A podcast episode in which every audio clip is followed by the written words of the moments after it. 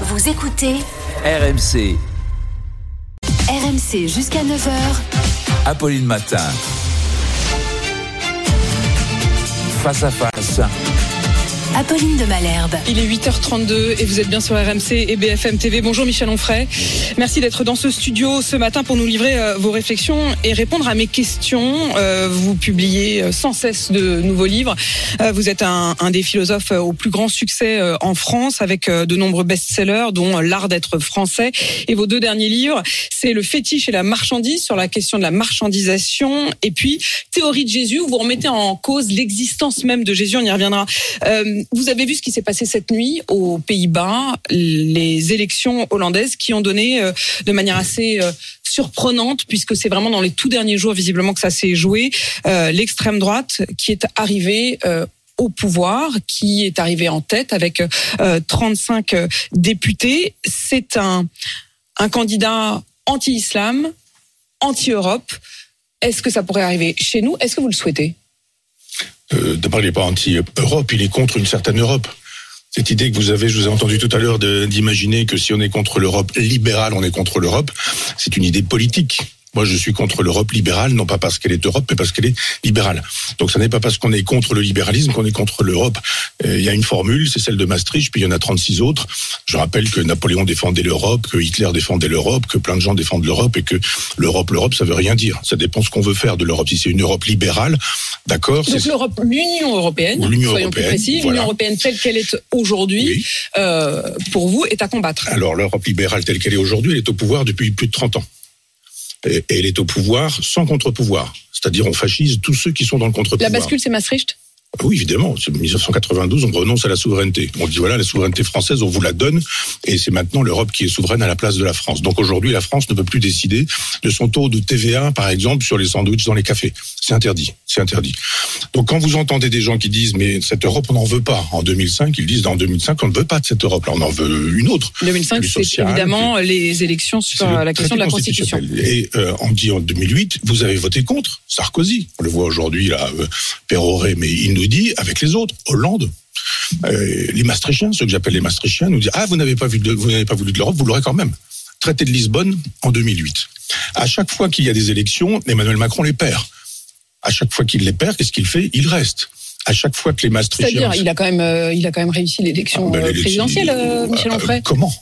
C'est-à-dire comment vous remettez en cause l'élection du président Je ne remets pas en cause. Je dis qu'il y a plusieurs façons de faire de la propagande et qu'il y a des façons de conduire des gens vers un individu en disant vous avez choisi librement. La servitude volontaire, c'est plus subtil. Qu'est-ce que, qu'est-ce que vous voulez dire mais que, les Français, que les n'ont pas choisi Emmanuel Macron, qu'ils ont subi Emmanuel Macron Ils ont été 50% à ne pas aller voter. Voilà. Tout Bah, ce que dont je dis. vous. Évidemment. Dont vous, parce que Bah, oui. vous vous targuez régulièrement de ne pas faire renouveler votre carte d'électeur. Oui, ça sert à rien. Je dire, Mais pourquoi ça sert à rien C'est-à-dire que vous si pouvez pas d'un côté si- si vous dire il est mal finir- élu. Si vous me laissez finir. Bah oui, allez-y, parce que ça me vous aurez surprend. les réponses aux questions que vous me posez. Donc ne me posez pas les questions alors que je suis en train de vous donner les réponses. Et je vous dis en 2008 que les Français, on leur dit ce que vous n'avez pas voulu en 2005, vous l'aurez tout de même. Donc les Français, ils, ils n'en ont plus rien à faire de la politique. Et je fais partie de ceux qui disent ne nous demandez pas notre avis si c'est pour le jeter à la poubelle. Si vous avez ces élections-là et ailleurs, et partout ailleurs, c'est simplement parce que les gens disent mais oui, nous on veut quelqu'un qui secoue tout, qui casse tout, qui détruit tout. Avec ses excès, je ne veux pas un défendre ce monsieur, deux Gert Wilders, hein, en l'occurrence, hein, le, voilà. le Hollandais. Je, je c'est pas bon, je vais pas voter, euh, je vais pas voter pour ce monsieur-là parce que d'abord, euh, il c'est- il est pas candidat français. Je dis simplement qu'il y a un moment donné où on peut pas avoir les pleins pouvoirs.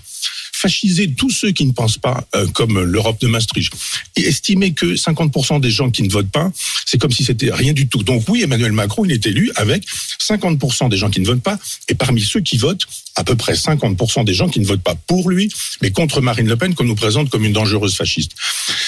Donc effectivement, la démocratie ne va pas très bien. C'est une litote de le dire comme ça. Ce qui fait que quand vous avez des gens qui disent on va tout secouer, on va tout casser, on, on peut effectivement euh, faire l'imbécile qui regarde le doigt alors qu'il s'agit de regarder la lune et estimer que oh là là, c'est un dangereux fasciste.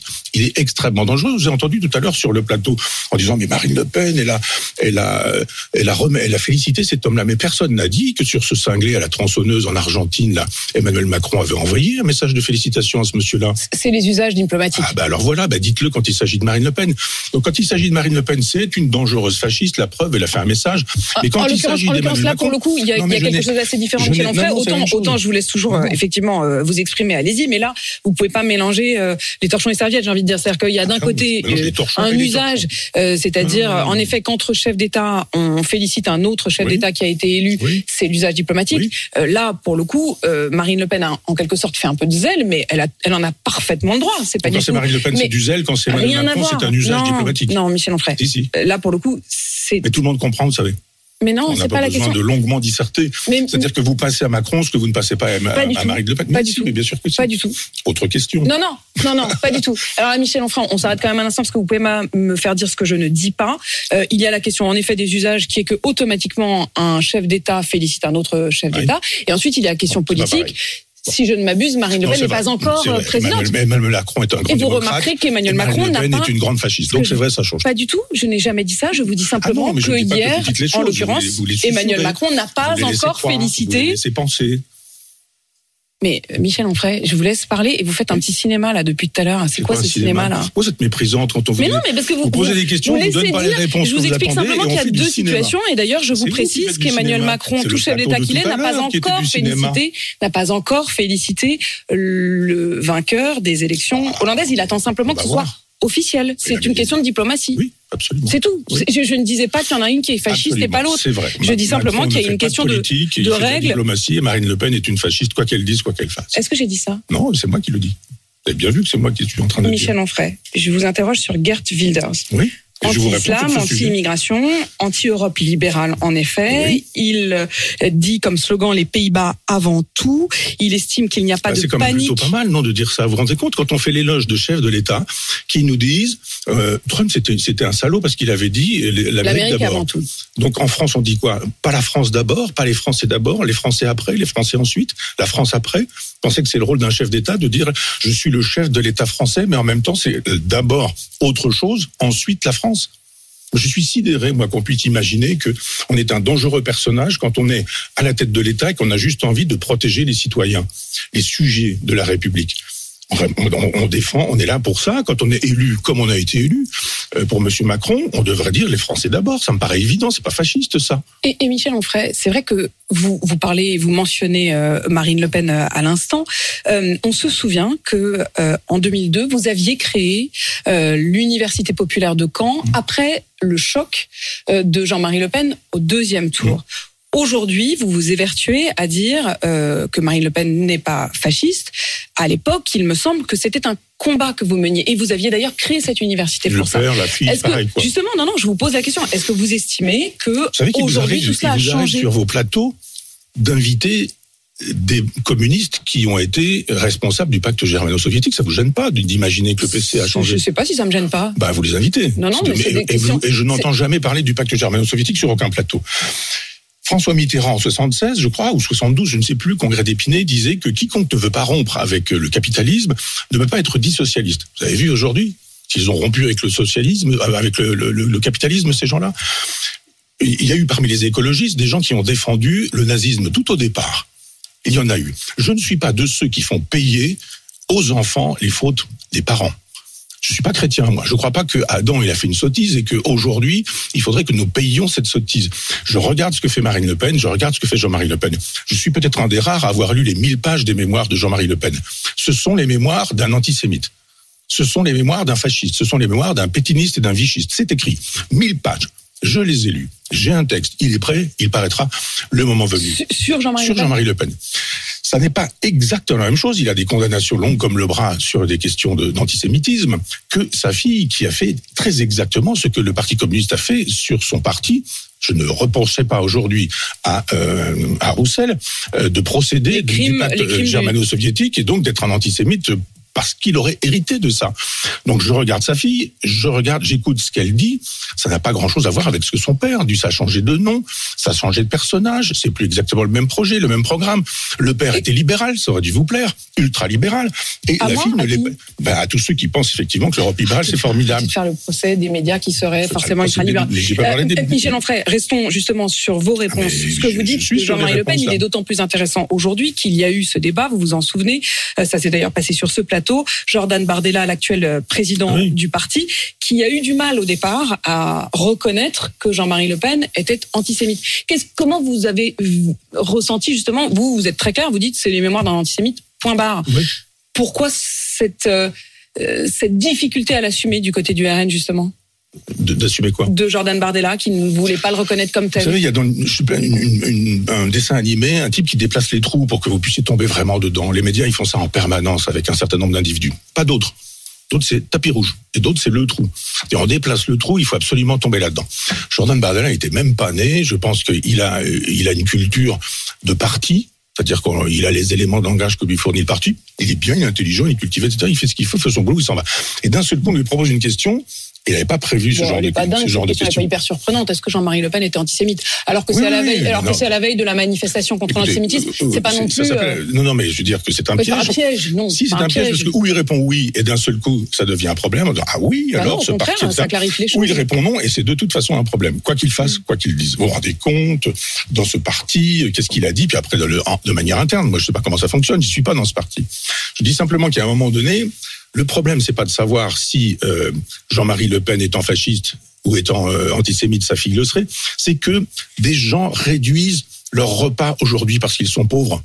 Des gens aujourd'hui n'ont pas l'argent pour acheter les cadeaux de Noël de leurs enfants ou de leurs petits-enfants. Des gens qui travaillent aujourd'hui dorment dans leur voiture. Et les tenants de cette Europe libérale nous disent c'est formidable, on n'a pas assez d'Europe, il nous en faudrait un peu plus. Si ça va pas bien, c'était comme avec le goulag, il y avait du goulag parce qu'il n'y avait pas assez de marxisme. Ça va pas assez loin l'Europe libérale, c'est pour ça qu'il y a le des vrai problèmes. clivage, Non, je dis c'est Maastricht, pas Maastricht. Moi, je fais un travail de philosophe, c'est-à-dire je fais pas un travail de moraliste en disant c'est pas bien, regardez ce blond peroxydé qui a gagné les élections, comme c'est pas bien, ce fasciste, je dis pourquoi les a-t-il gagnés? C'est mon travail de philosophe, pourquoi, moi. d'après vous? Parce qu'il y a de la misère, parce qu'il y a de la pauvreté, parce qu'il y a du chômage, parce qu'il y a des gens à qui on dit votez, mais si vous votez mal, on va mettre votre vote à la poubelle. Parce que des gens entendent des intellectuels qui les défendent et qui s'entendent traiter de fascistes, qui s'entendent traiter de type d'extrême droite en permanence. Parce que des gens Vous êtes disent blessé, Michel. Je, vous ai- je veux dire, ça fait, Ah, ça attendez, fait si j'étais blessé, je serais mort depuis longtemps. Ça fait longtemps que euh, je vous interviewe régulièrement euh, et, et je vous trouve aujourd'hui particulièrement euh, presque agressif, c'est-à-dire presque comme un animal blessé qui se dirait il faut qu'on se batte. Pourquoi? Mais je suis pas, je, serais mort si je n'avais pas supporté ça. Ça fait des années que ça se passe comme ça. Moi, je vous rappelle que, merci pour votre invitation, je suis interdit de service public. Je suis interdit de service Vous avez public. longtemps été sur le service public. Je me Euh, souviens d'été oui, où si nous sœur passions avait, dans les euh, voitures. Oui, si ma soeur en avait, euh, ce serait vous mon frère. Donc, euh, je suis en train de vous dire que je suis. avec Michel Onfray Si vous ne voyez pas la différence entre je suis interdit de service, de service public et j'étais, vous voyez, je ne parle pas au passé, je parle au présent. Donc oui, vous voyez, quand je vous parle du présent, me parlez du passé. Alors parlons du passé. Oui, j'ai été invité longtemps sur France Culture, on y diffusait mon cours et je faisais un million de podcasts. Et j'ai été viré un jour. Pour quelle raison? Je sais pas. ah ouais, moi non plus. Je vous dis simplement qu'il y a un moment donné où, quand vous dites aux gens allez voter, et que quand les gens votent, vous leur dites vous avez mal voté, vous avez voté pour un fasciste, ou alors vous avez voté pour Marine Le Pen, peut-être qu'elle n'est pas fasciste, mais Vous avez dit. son père l'étant, c'est quand même dangereux de voir les gens. Vous vous rendez compte et s'est retrouvé à une table où il y avait aussi un fasciste, Michel etc. essayons de comprendre. Et justement, vous dites que vous êtes philosophe. où il y a des Essayons de communistes dont le parti a été euh, responsable de, du pacte germano-soviétique. Je le dis parce qu'on ne le dit pas assez, on ne le dit pas beaucoup, et sûrement pas sur vos, sur vos chaînes. de la France aussi d'aujourd'hui et de la France de demain. Vous dites, vous faites l'analyse que euh, Gert Wilders arrive en tête euh, aux Pays-Bas parce Non, que- sans raison. parce qu'il y a des raisons, notamment de fracturation, de difficultés, de pauvreté. Euh, Est-ce qu'il y a les mêmes causes ici qui produiront donc les mêmes effets? Évidemment, évidemment, c'est tout le problème européen. Vous avez cette Europe dans laquelle effectivement on fabrique de la paupérisation. Le ruissellement, vous savez, la fameuse théorie libérale. Quand il y aura des très riches, les, les pauvres sont moins pauvres. Ça ne marche pas. La main invisible du libéralisme, laissez faire la main invisible, vous verrez, il y aura une espèce de d'économie, de, de, de, de l'harmonie et de l'équilibre. Ça ne marche pas. Ce que produit le libéralisme, c'est ce que Marx appelle la paupérisation des pauvres de plus en plus nombreux et de plus en plus pauvres, des riches de moins en moins nombreux et de plus en plus riches. Cette Europe produit de la paupérisation. Et après, quand vous avez des pauvres, vous vous étonnez que les pauvres puissent dire au secours. Un, on va pas voter parce que vous n'écoutez plus ce qu'on vous dit. Et deux, quand on va voter, on va voter des gens qui sont contre vous. Je vous dis que je fais un travail de philosophe, pas un travail de moraliste en disant il est bien, il est pas bien ce garçon, il faudrait le même, il faudrait pas le même, etc. Si vous cherchez à savoir pourquoi il y a le pire, c'est parce qu'effectivement, il est produit par une situation dont on nous dit, elle n'est pas encore assez radicale. Plus d'Europe encore. Plus de libéralisme encore. Ajoutons l'Ukraine à cette Europe. Ajoutons tous les pays qui ne sont pas du tout des pays démocratiques. Jadis, il y avait des, il y avait des obligations pour rentrer dans ce pays, non, pour rentrer dans l'Europe. Maintenant, c'est fini. Donc l'Europe avance tête baissée euh, alors qu'elle devrait reculer, d'après vous? L'Europe, elle devrait être européenne et sociale. Elle n'est pas européenne et sociale. Elle fonctionne comme une espèce de d'État à part, un État impérialiste en plus. C'est-à-dire, elle avance en disant je veux des pays, je veux des pays, je veux encore des pays. Les mêmes causes produisant les mêmes effets. Elle est contre Pour les, vous, contre les Marine Le nations. Pen est, est effectivement euh, tout à fait en Oui, mesure de remporter les prochaines Bah, élections. évidemment, ça me paraît évident. Tout est fait pour ça. Vous faites tout pour ça. Mais qui fait tout pour ça Ben, je- Bon, je ne veux pas re-rentrer dans votre dans votre rhétorique. Mais, mais Euh, je- je la continuerai jusqu'au bout. C'est-à-dire, on peut pas faire ce qu'il faut pour que ça ait lieu comme ça. Et quand ça ait lieu, ça a lieu, pardon, de dire oh là là, c'est quand même pas bien. Si vous voulez que ça n'ait pas lieu, faites de telle sorte qu'on ait le souci des pauvres, des miséreux, des gens qui sont des oubliés, les sans grade, le petit peuple. À qui on envoie d'ailleurs euh, la soldatesque. hein. Quand il y a les, les gilets jaunes, là, il y a de la police. Pas dans les banlieues. Il n'y a pas de police dans les banlieues. Mais quand il s'agit d'être un gilet jaune, on envoie des CRS. On envoie des, des gens qui vous arrachent les yeux, qui vous arrachent les mains, etc. Quand il s'agit de cogner sur les Français moyens ou sur les Français des gilets jaunes, alors là, la police, ça marche. L'État, ça marche aussi. Mais dans d'autres endroits, c'est bizarre, ça ne Michel marche pas. à propos justement de ces questions euh, d'autorité, de rapport à l'autorité et de violence, il y a eu le drame de Crépol. Emmanuel Macron hier a parlé d'un terrible assassinat. Gérald Darmanin a parlé d'un ensauvagement qui montre la faillite générale de notre société. Est-ce que vous êtes d'accord avec ces mots? Euh, c'est pas suffisant. Oui, oui, on peut faire de la généalogie euh, comme Monsieur Darmanin et, euh, voir que depuis mai 68, il y a un effondrement de toute autorité. Il y a plus de père, il y a plus de prof, il y a, a- plus de prêtre, il y a plus de surmoi, il y a plus de morale, il y a plus de vertu, il y a plus de valeur. On peut faire ce qu'on veut, quand on veut, comme on veut. C'est le retour des tribus tels que Darwin les racontait. C'est quoi C'est le retour de la jungle Oui, c'est la loi de la jungle. Il y a des gens qui se tramalent avec des couteaux sur eux. Pourquoi faire? Qu'est-ce que vous avez à faire dont avec l'un a été condamné pour avoir porté un couteau mais- et qui avait dans ses condamnations l'interdiction absolue de se promener avec un Et couteau. ça sert à quoi d'avoir l'interdiction de se promener avec un couteau? Ça sert à quoi? Ça sert à quoi quand aucune police ne peut, ne peut vérifier que ce monsieur porte ou ne porte pas un couteau? Imaginez que la police dise tiens, Vous voulez bah, dire que les faits de justice ne sont euh, pas respectés? sur le papier, tout ça c'est comme Darmanin et Macron, ce crime ne restera pas impuni. Monsieur, vous n'avez pas le droit de sortir avec un couteau. Et s'il sort avec un couteau, qui le saura? Qui le vérifiera? Vous imaginez la police qui vient voir ce monsieur en disant Monsieur, vous avez été condamné, vous n'avez pas le droit de porter un couteau. On voudrait vérifier que vous, portez un couteau. Mais il fait ça. Mais vous avez tout de suite dans la rue euh, les, les- la France insoumise et leurs copains qui vont vous expliquer que c'est inadmissible, contrôle aux faciès, que on a bien le droit d'avoir eu un couteau un jour et de commettre une erreur, que c'est pas pour autant qu'on est un délinquant la vie entière, etc. Et vous avez des manifestations, manifestations à Dama Traoré, tout le tralala, et ça continue. Donc évidemment, on va pas vérifier que ce garçon ne porte pas un couteau, il en porte un. Mais qu'est-ce que vous faites avec un couteau, dit-on, de 25 cm sur vous que vous estimez Pour aller, dit-on, euh, au bal, gentiment, juste pour Bon, depuis, danser. il a été arrêté. Oui. Euh, il est Il en, a été en garde arrêté, il était en fuite Il était en fuite, en effet. vers Toulouse Oui. pour aller, semble-t-il, vers Qu'est-ce que vous voulez dire mais, mais je- mais ne- mais cessez de, de me demander ce que je veux dire quand je le dis clairement. Je suis peut-être un de ceux qui disent les plus clair- le plus clairement les choses. Je dis simplement qu'il était en état de fuite et que cette fuite ne s'arrêtait pas à Toulouse. Qu'il y avait assez probablement le désir de partir ailleurs, de quitter la France et de partir à l'étranger. Frédéric Ploquin, ici même hier matin, disait que vrai- selon toute vraisemblabilité, une partie euh, cherchait peut-être à rejoindre le Maghreb. C'est L'Espagne, hein. puis le Maghreb. C'est étonnant. Moi, je vous aurais pas dit qu'il avait l'intention d'aller en Islande. hein. Ça me paraissait évident que ce garçon n'avait pas l'intention d'aller se réfugier en Islande. C'est tout ce que je dis, Pourquoi comme vous diriez. Pourquoi évident Mais enfin, je vois pas pourquoi vous me demandez Non, des non, mais dites, explications. mais au contraire, que vous si êtes en train de dites vous déplacer dites le trou, déplacer le trou en espérant que je vais tomber dedans. Non. Mais parce qu'effectivement, ce vous sont des gens dont c'est problème, parce qu'on nous a dit, vous vous rendez compte, il est français du Il centre-ville été- de il Romans-sur-Isère. Il a été Donc vous avez en bien effet par le compris. procureur qu'il était de nationalité française, né. Oui, mais le à problème, le problème, c'est pas la le nationalité centre. française aujourd'hui. Vous avez des gens dont Vous diriez comme Marion Maréchal quand elle parle. je dis pas comme Marion quand- non, mais Maréchal. je- elle je- parle je- de français de papier. Oui. Et vous avez Bassam, par exemple, je crois, j'ai vu ça ce matin, un influenceur qui nous dit arrêtez de déconner, etc., avec le langage qui est le sien. Puis à la fin, il dit s'il y a une guerre civile, faut pas déconner, je vais être obligé de choisir mon camp et ce sera pas le vôtre. D'un seul coup, il nous dit faut, faut arrêter parce qu'il faut pas stigmatiser notre communauté, mais le Est-ce jour qu'il faudrait refuser la double nationalité? Ah ben on n'a pas le choix pour l'instant, c'est comme ça que ça se passe. Moi, je pense qu'il y a effectivement des textes de loi en 1962 avec les accords d'Évian qui font que les, les, les, Algériens ont des pouvoirs en France que personne n'a, parce que la guerre d'Algérie leur a permis d'avoir ces pouvoirs-là. Je vois pas pourquoi on a ces pouvoirs-là quand aujourd'hui, quand vous allez en Algérie, que vous écoutez la télévision, le FLN nous donne toujours l'impression que la guerre est, est même pas terminée d'hier soir, qu'elle est toujours en cours contre les Français. Quand le chef de l'État algérien est malade et qu'il a un cancer, il vient se faire soigner en France. Très bien, bravo, accueillons-le. Mais pourquoi est-ce qu'il nous dit en même temps que la France c'est ceci, c'est cela, etc. Il y a un moment donné où il faudrait une, une politique très claire à l'endroit du Maghreb. L'islam ne pose pas un problème mm. en France. Il ne pose pas de problème, l'islam en France. Euh, vous avez des Indonésiens qui ne posent aucun problème et qui sont musulmans. C'est le Maghreb islamique qui pose un problème parce qu'il y a eu les relations historiques que nous avons eues avec eux pendant très longtemps. Nous sommes dans la, dans la, dans la componction permanente, perpétuelle. On dit on a eu tort, on n'a pas été bien, etc. Faisons de l'histoire. Expliquons ce qu'a été le FLN. Oui, d'accord, l'Algérie française. Oui, d'accord, la torture.